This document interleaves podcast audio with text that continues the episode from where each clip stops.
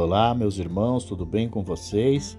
Dia de número 72 do plano de leitura da Bíblia em 200 dias. Hoje nós lemos o livro de Esther, a partir do capítulo 2 até o capítulo 8.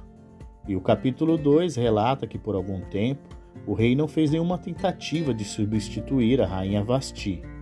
Ele ainda tinha muitas concubinas, mas seus conselheiros sugeriram que ele designasse uma rainha oficial. As mais belas moças do reino foram, portanto, reunidas no palácio, onde foram embelezadas e treinadas para que o rei pudesse escolher uma como sua rainha. Entre elas estava uma judia órfã chamada Esther, criada por seu primo Mardoqueu.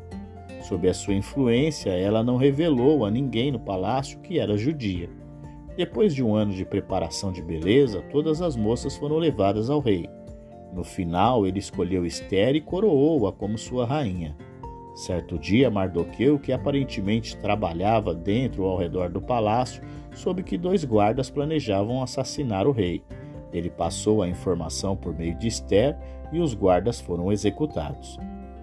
capítulo 3 nos relata que algum tempo depois, um homem orgulhoso e ambicioso chamado Amã foi promovido a uma posição de autoridade sobre todos os nobres do império. Ele aparentemente exigia que as pessoas o honrassem. Mardoqueu recusou, deixando saber que era judeu, e alegando que dar tal honra a Amã era contra sua religião judaica. Amã ficou furioso e decidiu se vingar, matando todos os judeus do império. Supersticioso, Amã lançou a sorte para descobrir o melhor dia para realizar o seu plano. Ele obteve a permissão do rei apontando como a riqueza confiscada dos judeus enriqueceria o tesouro real.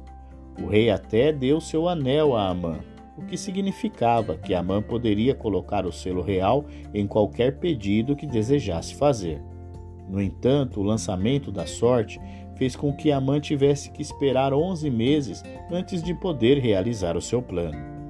Amã não ousou antecipar a data do seu dia de sorte ele, portanto, foi em frente e emitiu decreto anunciando que em 11 meses todos os judeus seriam executados.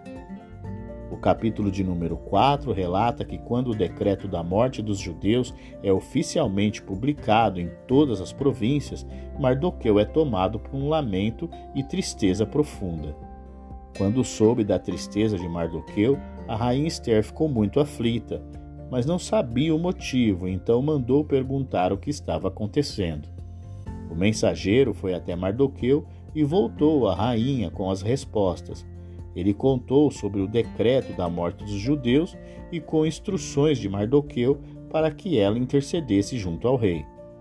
Mas não era tão simples, havia um decreto que proibia a qualquer um de ir à presença do rei sem ser chamado, e a pena podia ser a morte a não ser que o rei estendesse o cetro, simbolizando sua permissão a ela. Quando soube das palavras da rainha, Mardoqueu disse: Não pense que, pelo fato de estar no palácio do rei, você será a única entre os judeus que escapará, pois se você ficar calada nessa hora, socorro e livramento surgirão de outra parte para os judeus, mas você e a família do seu pai morrerão. Quem sabe se não foi para um momento como este que você chegou à posição de rainha? As palavras de Mardoqueu a Esther são profundas.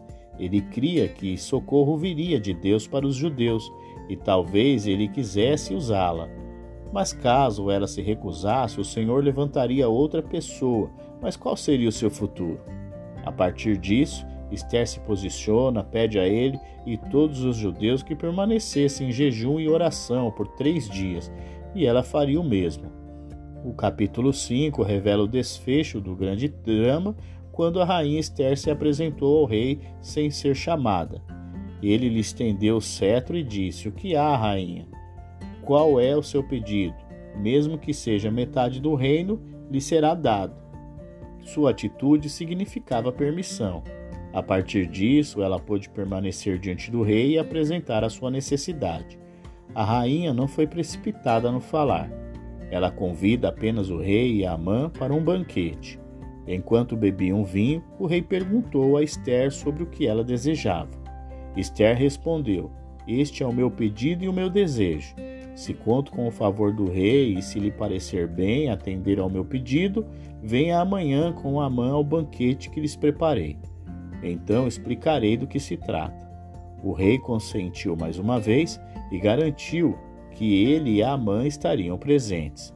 Amã sentiu-se profundamente honrado e vangloriou-se de sua grande riqueza, de seus muitos filhos, de como o rei o havia honrado e promovido acima de todos os outros nobres e oficiais.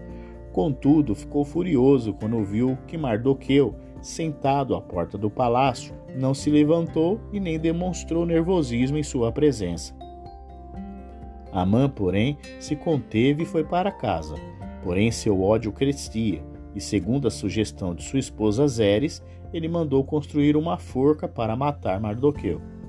O capítulo 6 relata que antes do banquete da rainha Esther, o rei perdeu o sono com isso, ele ordenou que lhe trouxessem as crônicas do seu reinado, isso é, o registro de tudo o que havia acontecido até ali. Na leitura é mencionado o episódio em que Mardoqueu denuncia a conspiração que estava formado contra o rei, mas não registra nenhum benefício feito a ele.